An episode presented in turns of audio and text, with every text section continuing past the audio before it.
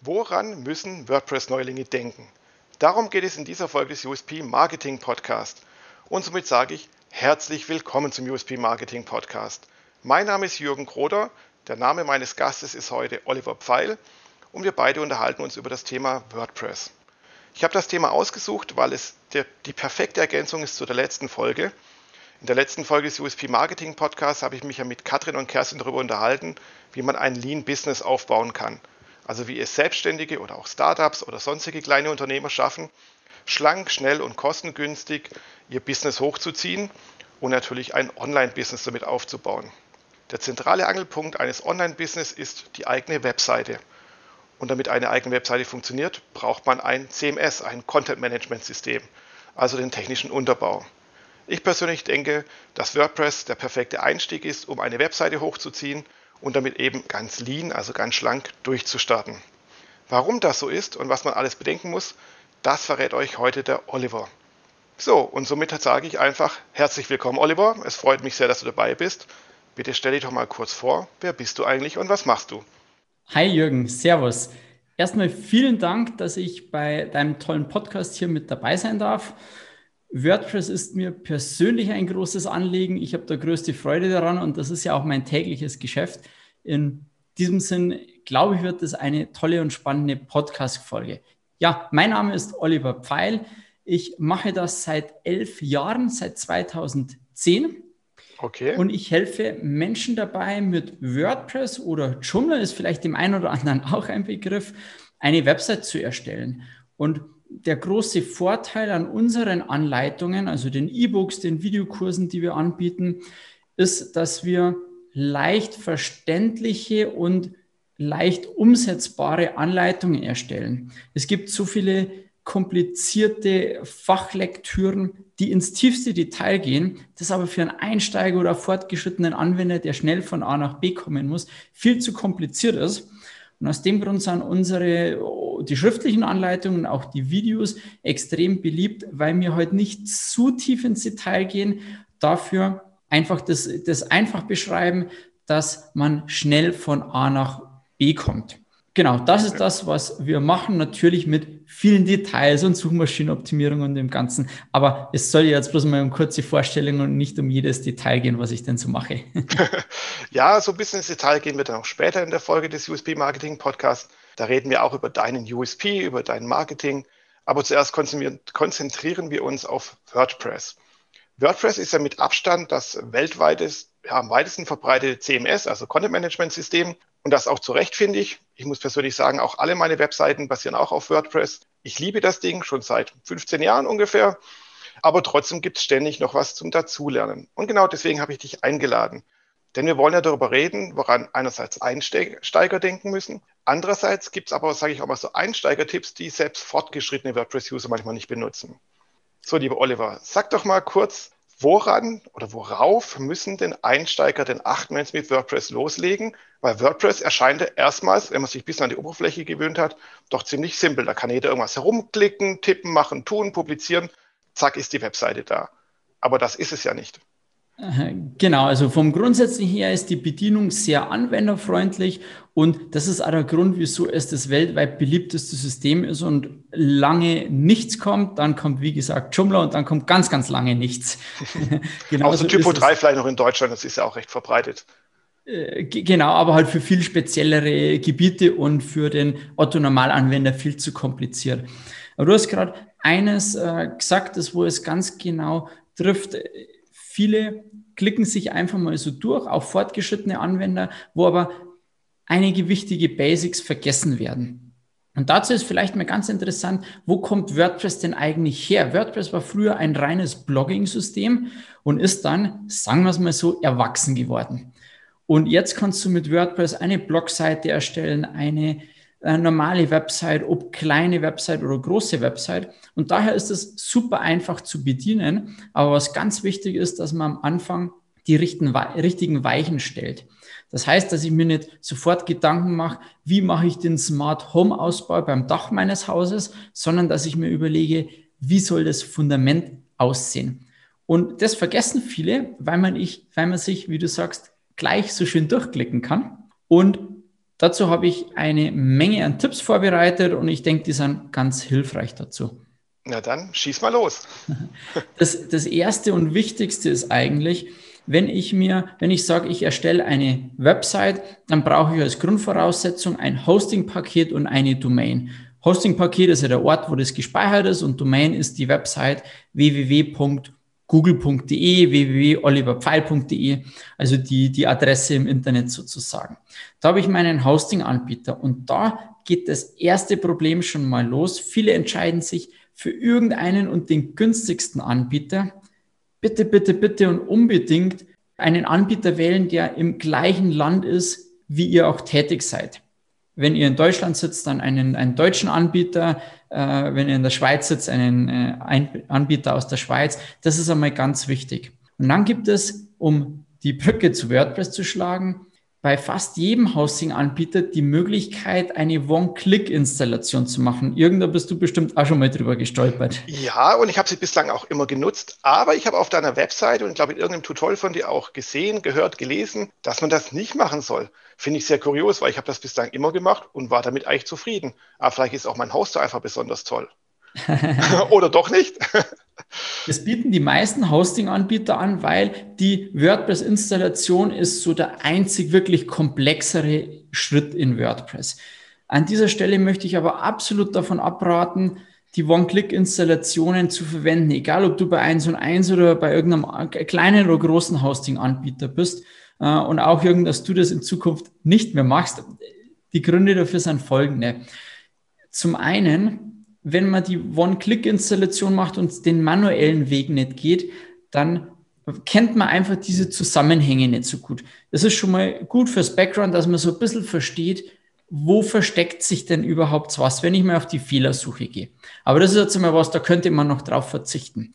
Ein großes Problem ist es aber, wenn ich später mal sage, ich möchte die Website von einem Anbieter zum anderen umziehen. Ich hatte schon One-Click-Installationen von Kunden, die selbst ich, wo ich seit zehn Jahren nichts anderes mache, nicht umziehen konnte. Das mussten wir komplett neu machen. Ich konnte dir da das genaue Problem auch nicht sagen, weil sonst hätte ich es ja lösen können.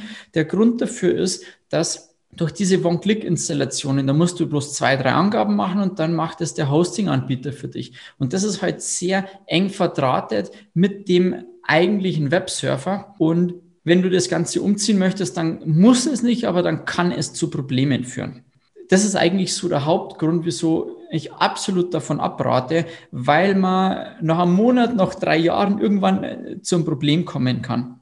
Wenn es jetzt irgendeine Hobby-Website ist, okay.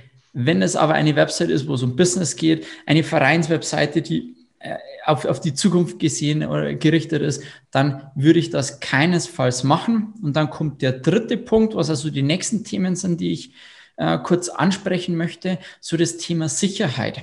Es ist so, wenn du WordPress installierst, wird dir eine Datenbank erstellt.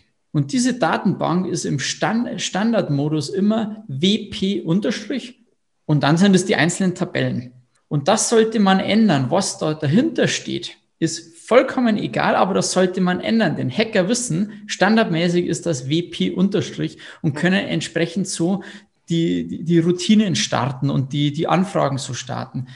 Und das ist eine ganz kleine, aber wichtige Sache. Wenn das nicht WP ist, müssen die erst schon mal herausfinden, wie fängt denn die Datenbank oder die Struktur überhaupt an? Und da ist eines ganz wichtig. Natürlich finden die das, wenn sie es wollen. Aber Hacker suchen sich die leichten Angriffe. Und wenn man diese leichten Dinge sicherer macht, indem statt WP einfach irgendetwas anderes steht, dann kannst du vielleicht schon mal 50 Prozent von denen, die es versuchen, von vornherein ausschließen.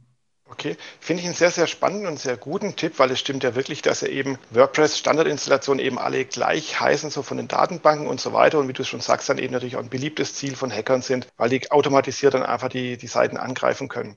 Aber nochmal zum Thema Host habe ich eine Frage, weil nämlich Automatic, der Anbieter, Hersteller, Entwickler von WordPress, bietet dir auch an, das WordPress von dir zu hosten. Die haben auch eigene Hosting-Tarife. Wie siehst du das denn? Es gibt ja die Geschichte WordPress.com und WordPress.org, so heißt sie immer. Und jetzt muss ich ganz genau aufpassen, weil ich verwechsel diese zwei Dinge immer von der Begrifflichkeit. Es, es gibt diese, diesen Dienst, da wo ich auch auf einen Klick klicke und dann habe ich das, das Hosting-Paket alles in einem. Davon rate ich ab. Zum einen bin ich dann genau an den Anbieter gebunden. Ich kann mir WordPress niemals exportieren zu einem anderen Anbieter. Ich bin da gebunden damit. Und was Themes und Plugins betrifft, kann ich nicht frei alles installieren. Also das ist quasi von WordPress selbst eine Dienstleistung. Und der andere Weg ist, WordPress selbst herunterzuladen und beim eigenen Hoster eben via One-Click oder noch besser via manuell zu installieren. Und das ist eigentlich der bessere oder das ist der einzige wirklich richtige Weg, weil äh, diese WordPress-Hosting-Geschichte, ich weiß jetzt nicht, ob es WordPress.com oder org ist, ich verwechsel es immer von der Begriff. .com ist es, ja. .com, okay. Ja. Und da hast du halt einfach das Problem, dass du, da, da ist WordPress fest verdrahtet mit dem Angebot und du kannst nicht jedes Plugin frei wählen, das du haben möchtest. Und somit bist du limitiert. Und auch wenn du jetzt am Anfang sagst, mir reicht das, ich brauche nicht mehr. Und dann nach einem Jahr merkst, ich hätte da das gerne, da das gerne und vielleicht irgendeinen Dienstleister für spezielle Erweiterung suchst, der kann dir da dabei dann auch nicht helfen, dann muss man das Ganze wieder neu starten. Und deswegen immer die manuelle Geschichte auf, auf einem eigenen Server, den man gehostet hat, bei, bei welchem Anbieter auch immer, ob Alpha Hosting, ob 1 und 1, ob was auch immer. Das spielt dann gar nicht so die Rolle. Aber das sind zwei wichtige Punkte. Da die eigene Installation wählen und dann das Ganze noch manuell zu installieren. Dann hat man, wie man so schön sagt, ein schönes und stabiles Fundament, auf dem wo man dann aufbauen kann. Genau. Und man hat auch ein DSGVO-konformes äh, Gerüst, weil wenn halt eben dein Haus irgendwo in Amerika sitzt, ist es schon wieder wegen Datenschutz und Co. natürlich bedenklich. Und natürlich auch, was du vorhin schon angesprochen hast, wenn man das auf seinen eigenen deutschen Hoster irgendwie macht, der hoffentlich auch seine Server dann in Deutschland hat oder im deutschsprachigen Raum und alles DSGVO-konform, dass man dann, dann vielleicht doch einen gleichen besseren Tarif wählt, eben nicht den Billigheimer-Tarif für 5 Euro im Monat, sondern vielleicht den für 10, 15, 20 Euro und dann mietet man sich auch gleich einen Server an, der schnell ist, weil wenn man schon weiß, das ist eine Firmenwebseite oder eine Webseite, die wachsen soll, dann sollte man auch gleich äh, den richtigen Motor unten drunter setzen. Genau, das sollte dann schon zusammenpassen. Es ist allerdings so, äh, ich möchte jetzt nicht widersprechen, aber die 20 Euro müssen es gar nicht sein. Die meisten Anbieter haben wirklich tolle Pakete im Bereich 5 bis 10 Euro. Ähm, dann in Richtung diese 15 oder 20 Euro ist es meistens so, dass ich vielleicht ein kleines bisschen mehr Performance bekomme, aber in der Regel habe ich dann viel mehr Speicherplatz. Speicherplatz, den ich in der Regel für so eine einfache WordPress-Webseite gar nicht benötige. Aber ganz klar, du hast vollkommen recht. Lieber ein Paket, das ein bisschen schneller ist und das muss man sich natürlich genau ansehen und dann, dann haben wir einfach eine schöne und tolle Basis. Also da möchte ich auch nochmal einhaken, weil ich finde, das Thema Hosting wird sehr gern unterschätzt. Ich kenne das auch von diversen Kunden von mir, deren Webseiten eben auf WordPress laufen, also deren Firmenwebseiten auf äh, WordPress laufen, also nicht irgendwie Hobby-Seiten. Und dann ist es so, dass die Seiten oft langsam sind, weil sie halt irgend so einen Billigheimer-Tarif haben mit ultra schlechten Servern. Oft lässt sich das auch upgraden, aber hm, denken sie, oh Gott, da muss ich jetzt drei oder fünf Euro mehr im Monat zahlen. Oh Gott, oh Gott, das sind ja voll die Riesenausgaben, mhm. was natürlich lächerlich ist, so eine Firmenwebseite. Und natürlich, was viele auch gern vergessen, wenn sie halt bei so einem Billigheim-Anbieter sind oder so einen billigen Tarif haben oder einen günstigen Tarif haben, dass oft natürlich auch die automatische Backup-Funktion fehlt. Aber da will ich jetzt nicht vorgreifen. Ich glaube, das hast du auch vorbereitet, dass wir über das Thema Backups reden, oder? Genau, das war, das war dann der nächste Punkt. Es gibt ja grundsätzlich drei Möglichkeiten, die wo man hat, um Backups zu machen. Möglichkeit eins: ich verlasse mich auf meinen Hosting-Anbieter ganz, ganz schlechte Option. also es ist gut, dass er die macht, aber in der Regel, und übrigens hängt das gar nicht so damit zusammen, ob das jetzt ein toller oder ein schlechterer Anbieter ist. Die meisten haben die Backups für heben sie zwei Wochen auf und dann werden die alten weggeworfen. Also du hast bloß immer zwei Wochen zurück.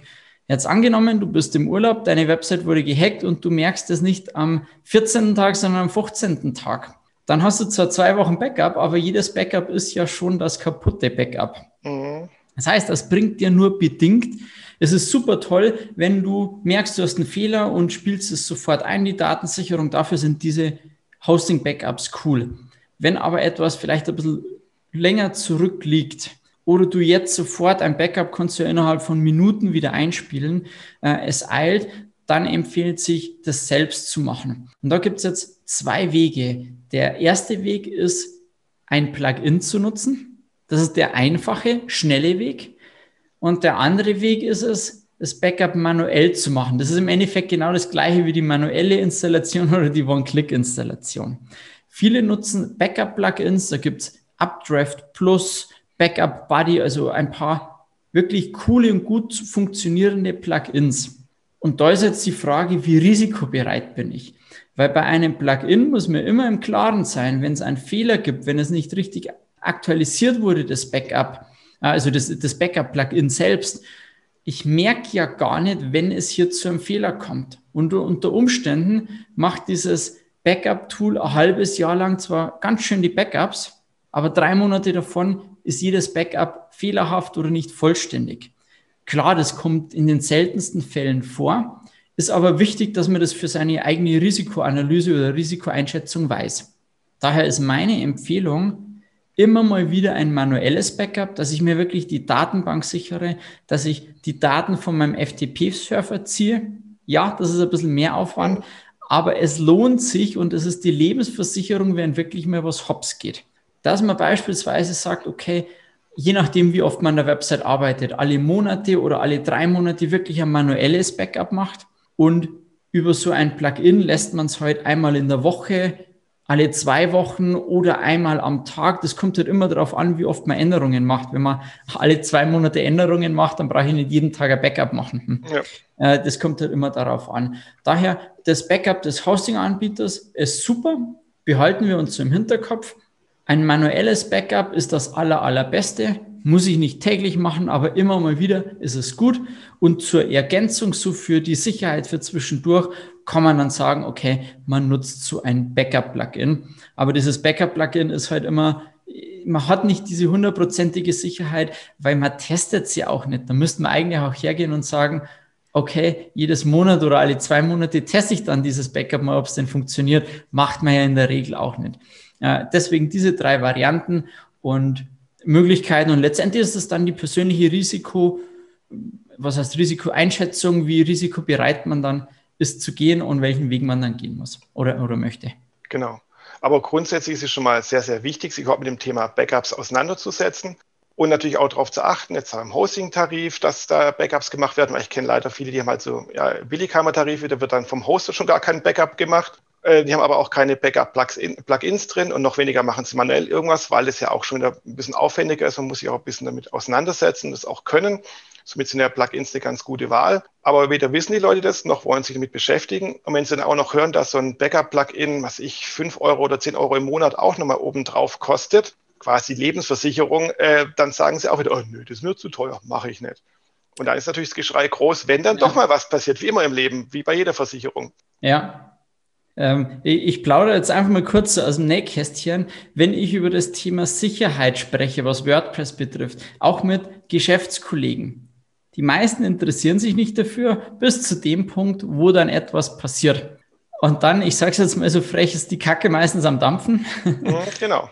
Und viel besser ist es, wenn man sich davor ein paar Gedanken macht, da sich sauber eine Struktur überlegt und dann ist das Thema ja auch erledigt. Dann, äh, dann haben wir da saubere Struktur, macht das halt alle, alle ein, zwei, drei Monate und dann, dann passt das auch. Ich hätte aber durchaus noch zwei, drei weitere Tipps zum Thema Sicherheit. Ich denke, da könnten wir jetzt halt anknüpfen, weil Backup genau. haben wir alles gesagt, oder? Genau, passt. Hat jeder mal gehört, sollte jedes Mal Gedanken machen. Ist ja für Einsteiger gedacht, vertiefen kann man das ja vielleicht mal eine extra Folge oder mit den entsprechenden Artikeln. Ja, dann leg doch mal los mit dem dritten Thema sind wir jetzt schon, genau. Ich, ich, möchte auch keinen mit dem Thema Backup zu lange langweilen, weil ich weiß, das ist kein sexy Thema. Gut, aber noch drei The Dinge zum Thema Sicherheit.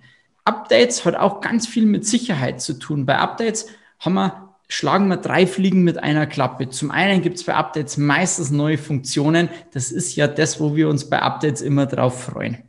Manchmal werden bei Updates auch Fehler bereinigt. Das ist ja auch immer super.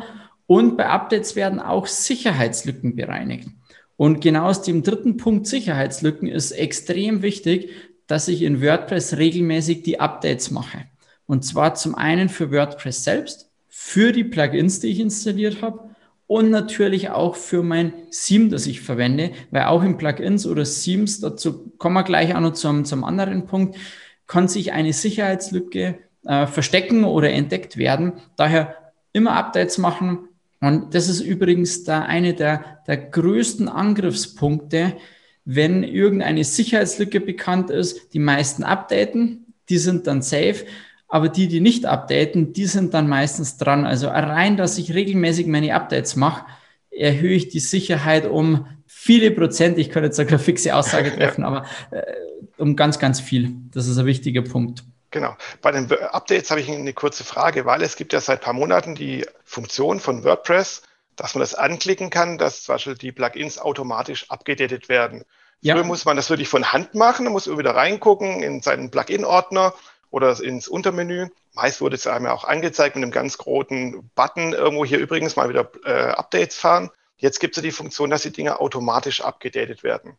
Und wenn man sich da zum Internet informiert, gibt es halt genau zwei Meinungen dazu. Die einen sagen, hey, super, Chaka, endlich ist alles mal dauerhaft up-to-date, weil das System automatisch sich updatet. Und andere sagen, nee, nee, das ist gefährlich, weil natürlich dadurch auch wieder natürlich auch schlecht oder falsch abgedatete Plugins wieder neue Probleme verursachen können. Wie siehst du das? Ich finde, dass man das pauschal nie sagen kann. Es gibt die einen, die schreien so in den Wald und die anderen, die schreien so in den Wald. Aber wenn man, wenn man da mal mit bisschen Sachverstand an die Sache rangeht, sollte man sich mal überlegen, wo ist ein großes Risiko und wo ist kein großes Risiko. Ich persönlich würde die Updates von WordPress selbst nicht automatisiert machen lassen. Das möchte ich manuell machen, weil das dann doch öfters mal Versionssprünge und dann schaue ich mir die Website danach auch an. Und bei Plugins und Themes gibt es da keine konkrete Empfehlung. Wenn ich jetzt eine Handvoll Plugins im Einsatz habe, das wo Standard-Plugins sind, die nicht schlimm ins System eingreifen, überhaupt gar kein Problem. Jetzt als Beispiel, ich nehme jetzt einen Punkt vorweg, das Plugin Limit Login Attempts Reloaded ist ein Sicherheitsplugin, das den Besucher oder den, der sich einloggen will, aussperrt für eine bestimmte Zeit, wenn er mehr als dreimal hintereinander das Passwort falsch eingegeben hat. Bei so einem Plugin, dass das die Website zerstört, ist das Risiko sehr gering bis eigentlich ausgeschlossen durch so ein Update. Wenn ich eine Handvoll solcher Plugins im Einsatz habe, sehe ich darin kein Problem, wenn ich das automatisch update. Wenn ich jetzt aber Plugins im Einsatz habe, Page-Builder, Security-Plugins, die tiefer ins System greifen, da wäre ich vorsichtig. Daher gibt es noch nicht pauschal ein Ja oder pauschal ein Nein, sondern man muss sich das ansehen. Und der, der zweite Gedanke, den wo ich da mit reinbringen möchte, wie diszipliniert bin ich denn selbst? Bin ich jede Woche oder alle zwei Wochen in WordPress und mache das dann ja eh mit? Dann brauche ich es doch nicht automatisiert machen, weil auf den Button zu klicken, das nimmt ja jetzt wirklich nicht kostet nicht viel Zeit, nimmt nicht viel Zeit von der Uhr. Wenn ich allerdings alle drei, vier, fünf Monate mal überhaupt in WordPress reinschaue und mir das gar nicht auffällt, dass Updates kommen und ich genau in diese Gefahr läufe, dass ich genau diese Sicherheitslücken habe, weil ich ewig nicht aktualisiere, dann ist vielleicht das Risiko, dass ich ein Plugin aktualisiere, das irgendeinen Fehler hat, geringer, als wie, dass ich ewig und äh, drei Jahre lang eine Sicherheitslücke habe. Daher halte ich für einen Quatsch, pauschal Ja oder Nein zu sagen, sondern dass man sich immer die Situation ansieht, äh, wie denn die aktuelle Situation der Website, der Firma äh, und, und die Architektur dahinter ist. Genau, hat auch was mit Risikoabwägung zu tun. Genau. Das Risiko höher? Ist das Risiko, dass meine Website attackiert wird, weil sie nicht up-to-date ist? Oder ist das Risiko, dass mal ein Plugin beim Updaten danach nicht mehr richtig funktioniert oder vielleicht mein System vielleicht noch in Verzug bringt oder sogar beschädigt? Wie hoch ist da das Risiko? Aber wenn du das manuell machst oder wenn man das allgemein manuell macht, das Updaten, heißt es ja auch, man muss sich vorgenau informieren, in irgendwelche Foren reingehen, auf die WordPress-Seite gehen und nachlesen. Gibt es da denn ein Problem, wenn ich das jetzt update, oder? Weil wenn ich einfach nur sage, ich klicke dann eh von Hand drauf, dann kann man es ja auch gleich automatisieren. Also ich habe mir noch nie irgendein Forum angeschaut, ob das Update gut ist oder nicht. Ich mache es immer manuell und ich klicke einfach drauf. Der Vorteil, wenn ich draufklicke und es geht danach was nicht, ist ja, ich weiß es sofort. Genau, du weißt, dass es genau das Plugin war, das jetzt sein System zum Beispiel zerschossen hat. Genau, und mir fällt sofort auf. Wenn ich es jetzt automatisiert mache, ja, dann fällt mir das vielleicht erst zwei Wochen oder zwei Monate später auf. Deswegen hat das schon einen Vorteil, wenn ich es manuell mache, weil ich es halt sofort sehe. Aber es gibt da, es gibt da einfach nicht die Empfehlung ja oder nein. Das muss jeder für sich selbst wissen.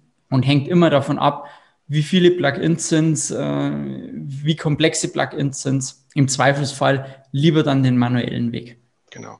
Und was auch so Theme-Updates angeht, gerade wenn es so große Versionssprünge sind, kann es doch mal ganz sinnvoll sein, sich vorher zu informieren, was ich, wenn es von WordPress 4 auf WordPress 5 geht oder 6 und 7 geht, weil es sind ja nicht einfach nur große Updates, sondern es sind oft also äh, Fehlerbereinigungen, Bugbeseitigung, sondern es sind oft auch dann ganz krasse Veränderungen. Also vor, wann war das, zwei Jahren, als der Gutenberg-Editor eingeführt wurde oder der Blog-Editor mit dem Gutenberg-Update, seitdem sieht ja WordPress ganz anders aus wie noch vor ein paar Jahren, weil es halt jetzt kein Blog-System mehr, sondern es ist ein Homepage-Builder eigentlich geworden.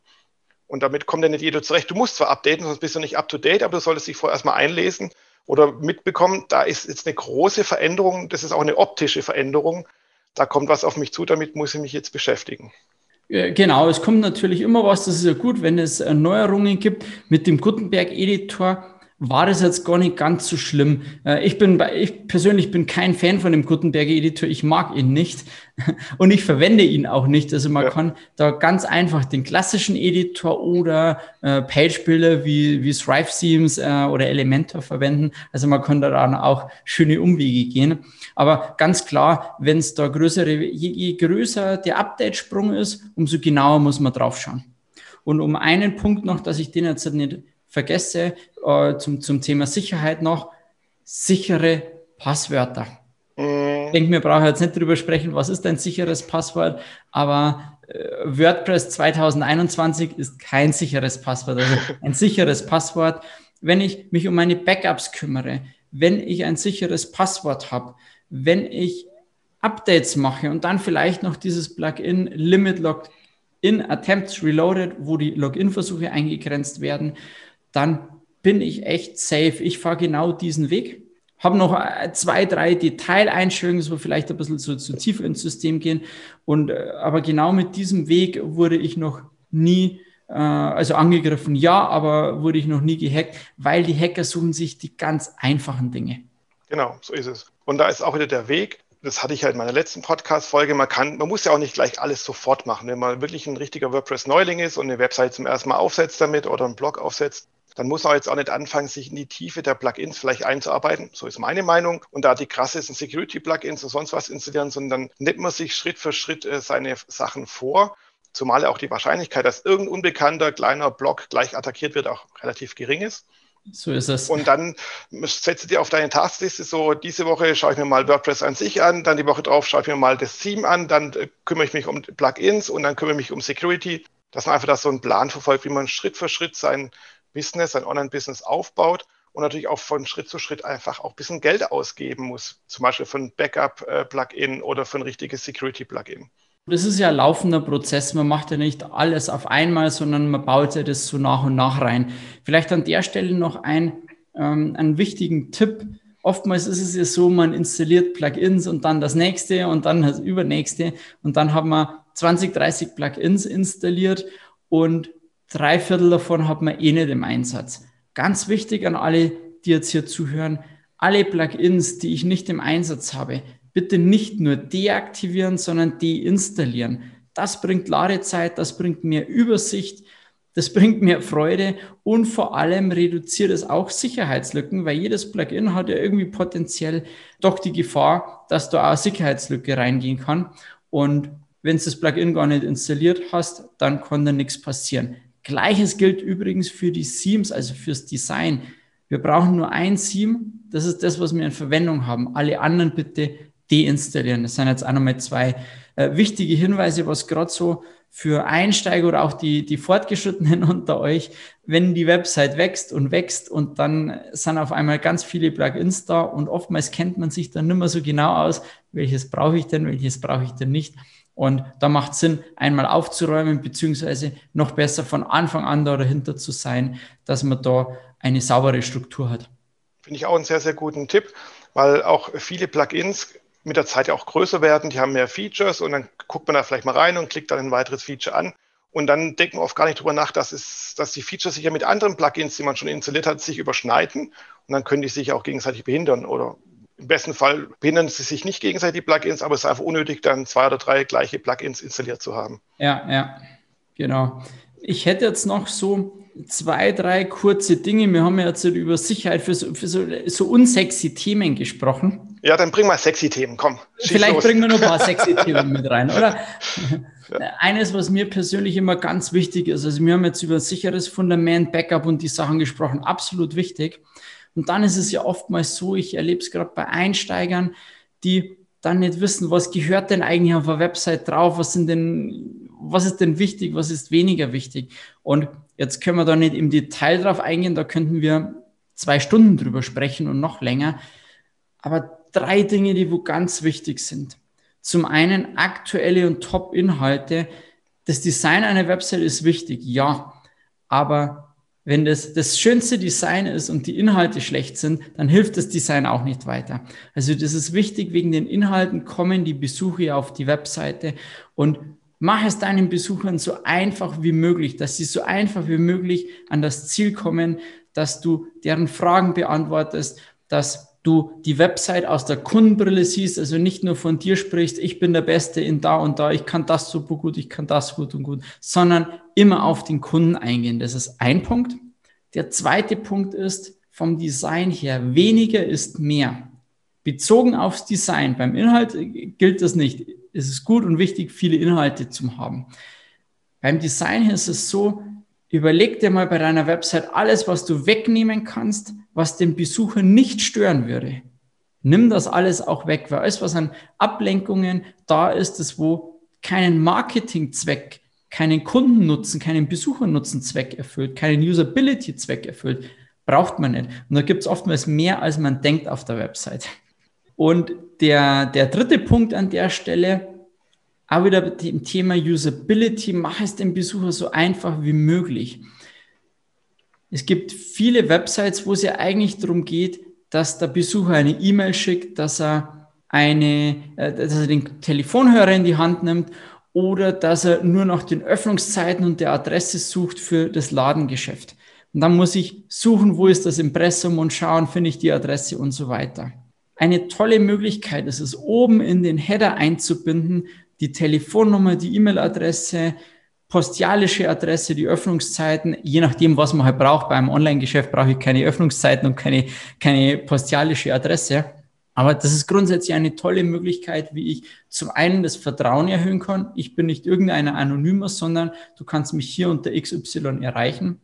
Und man macht es dem Besucher einfacher und das honoriert auch Google. Und das kann sein durch den Header, das kann sein, dass ich Kontaktformular an einer passenden Stelle oder Rückrufformular einblende oder was halt für die jeweilige Website gut ist. Aber das waren jetzt mal so drei Dinge, die für Anfänger, ich denke auch für, für fortgeschrittene Nutzer interessant sind, dass man die Kundenbrille aufsetzt und sich dann überlegt, wie mache ich es dem Besucher so einfach wie möglich und dann wird das Ergebnis auch besser.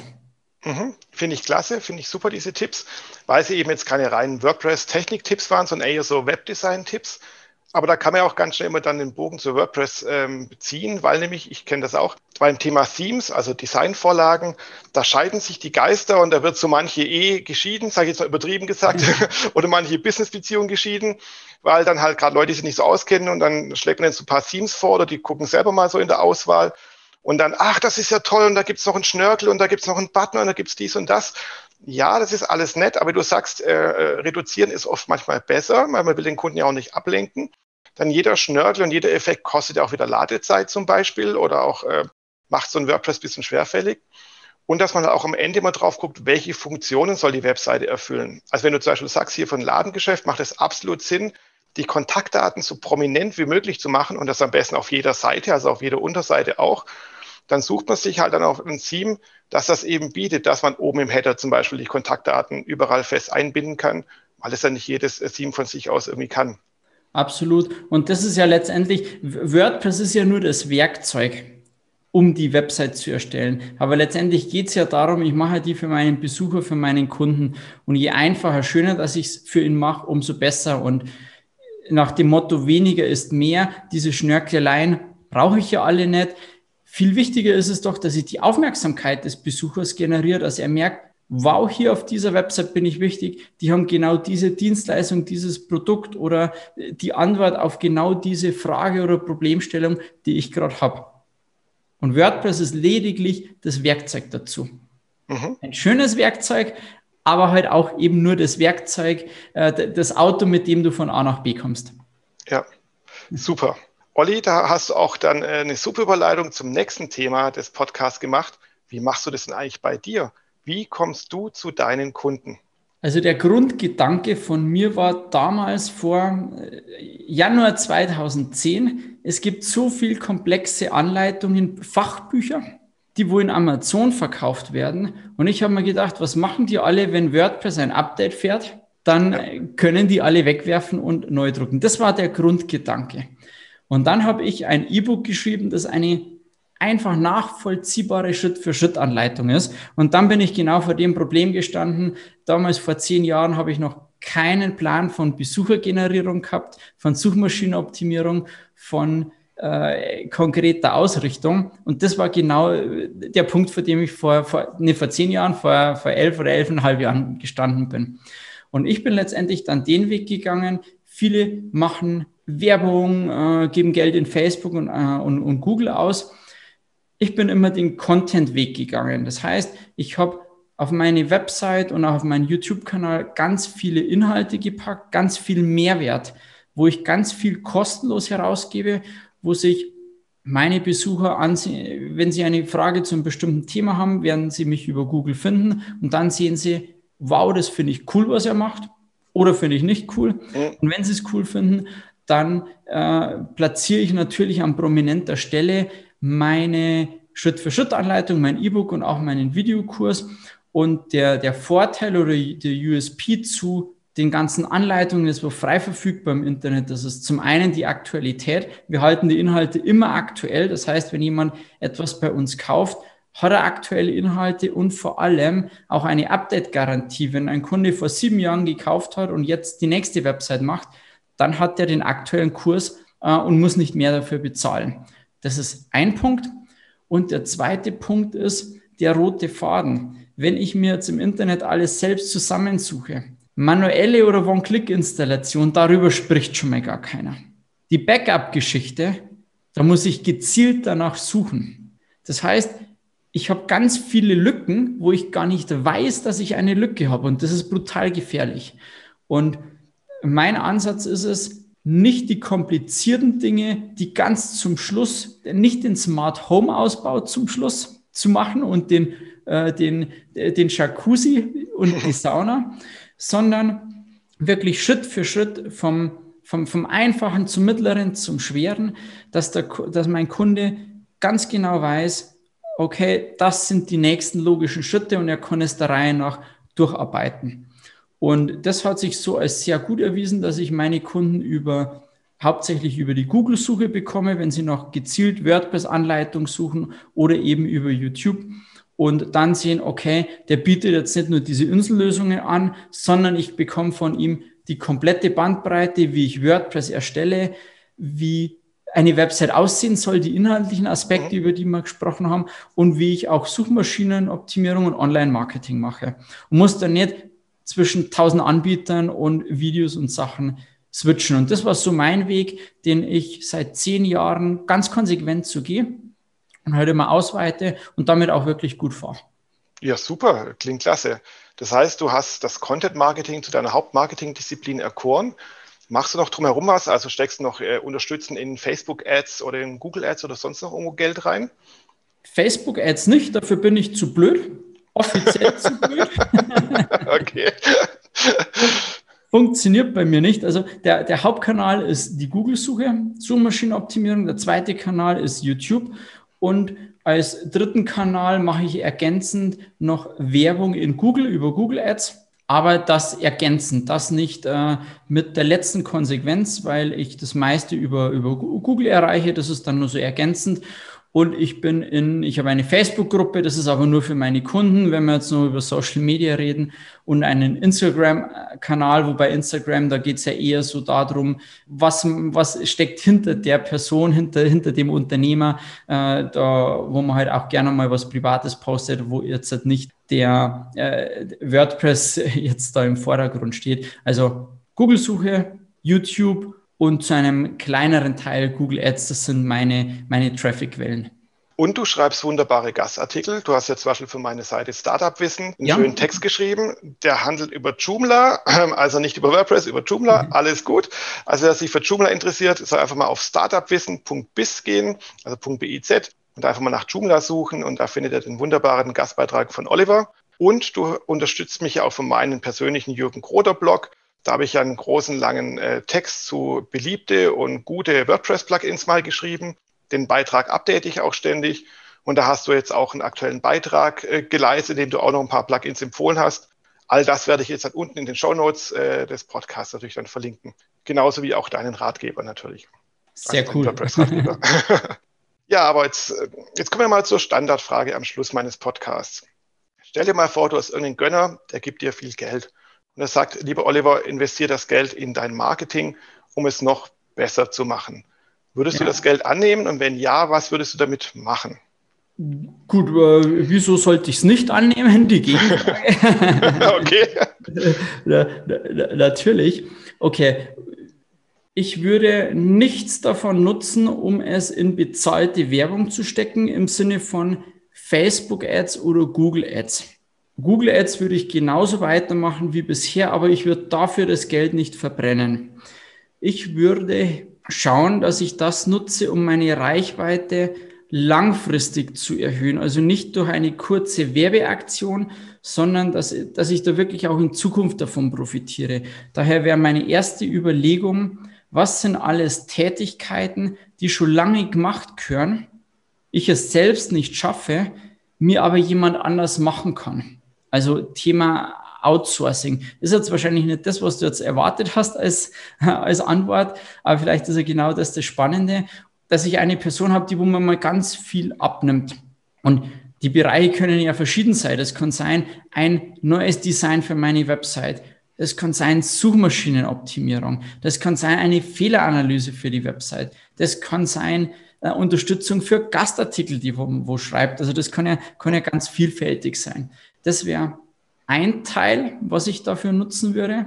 Ein zweiter Teil wäre, und jetzt habe ich vielleicht ein bisschen an Quatsch gesagt, weil das doch in die bezahlte Werbungsgeschichte geht.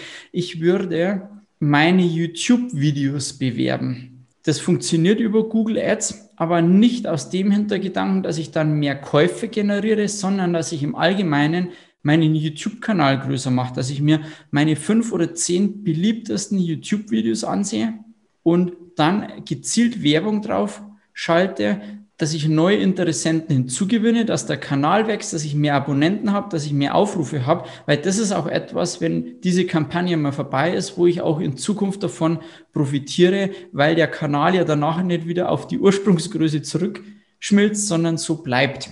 Und, und deswegen ist es für mich nicht der klassische PPC-Kampagne, sondern etwas, äh, das wo nachhaltig ist. Und ich halte das für den spannendsten Weg, weil wenn ich jetzt, äh, ich kann jetzt sagen, okay, ich mache jetzt 50.000 Euro voll in PPC-Werbung, habe da schöne Kampagne, aber dann, dann war es das heute. Und ich denke immer, dass ich möglichst viel in, in, in Langfristigkeit reinbekomme.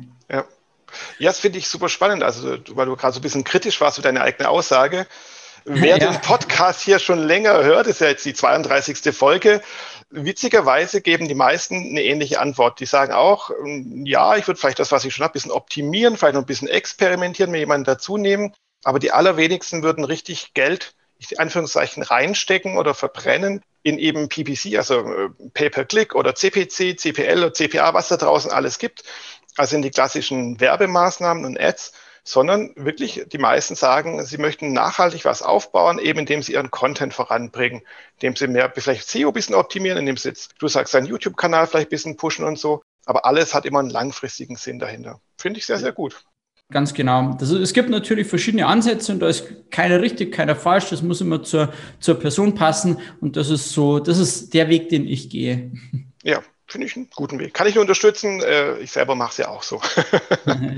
Was nicht heißt, dass es der beste Weg ist, ganz bestimmt nicht. Das wollte ich so nicht sagen. Aber äh, ja, ich, ich finde es schön zu hören. Immer mehr habe ich auch das Gefühl, dass die Menschen heutzutage das Thema Nachhaltigkeit im Marketing verstanden haben. Also Nachhaltigkeit an sich im Business, weil man äh, betreibt ja seine Selbstständigkeit oder sein Startup ja jetzt nicht nur ein Jahr und dann ist vorbei und dann hat man seinen Mörder-Exit, sondern man will ja ein paar Jahre davon leben, sonst wäre man wahrscheinlich nicht in die Selbstständigkeit gesprungen oder hat ein Unternehmen gegründet und für die Nachhaltigkeit braucht man auch ein nachhaltiges Marketing einfach. Ich denke auch, das ist, äh, das ist die Grundvoraussetzung für, für langfristiges Überleben. Hört sich jetzt negativ an. Äh, formulieren wir es anders. Das ist die Voraussetzung dafür, dass ich auch in fünf oder zehn Jahren noch erfolgreich bin. Genau, genau dass man äh, den, den Wald pflanzt, von dem man dann in Zukunft profitieren kann, quasi. Ja, ja genau. Schön gesagt. genau.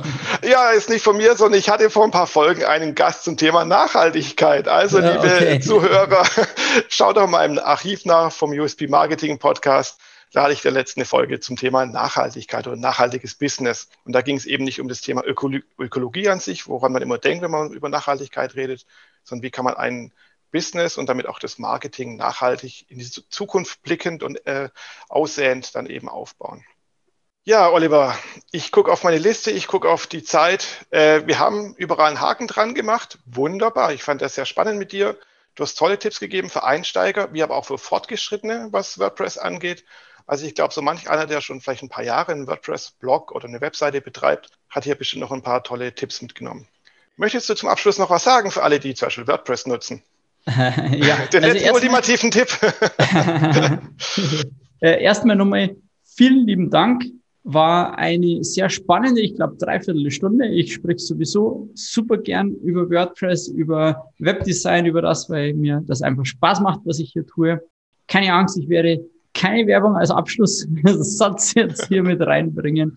Äh, das ist nicht meine Art ich finde eines wichtig, egal ob WordPress, Webdesign, Suchmaschinenoptimierung, man sollte immer diesen einen Schritt um die Ecke denken. Was ist für meinen Besucher gut? Was ist das Ziel, das ich erreichen möchte? Und so dann die Website aufbauen. Nicht einfach blind irgendetwas starten, nur damit ich etwas habe, sondern immer überlegen, hilft das meinem Besucher? Deckt sich das mit dem Ziel, das ich mit der Website erreichen möchte? Weil damit spare ich mir ganz viel Zeit, ganz viel Geld und das Ergebnis ist besser.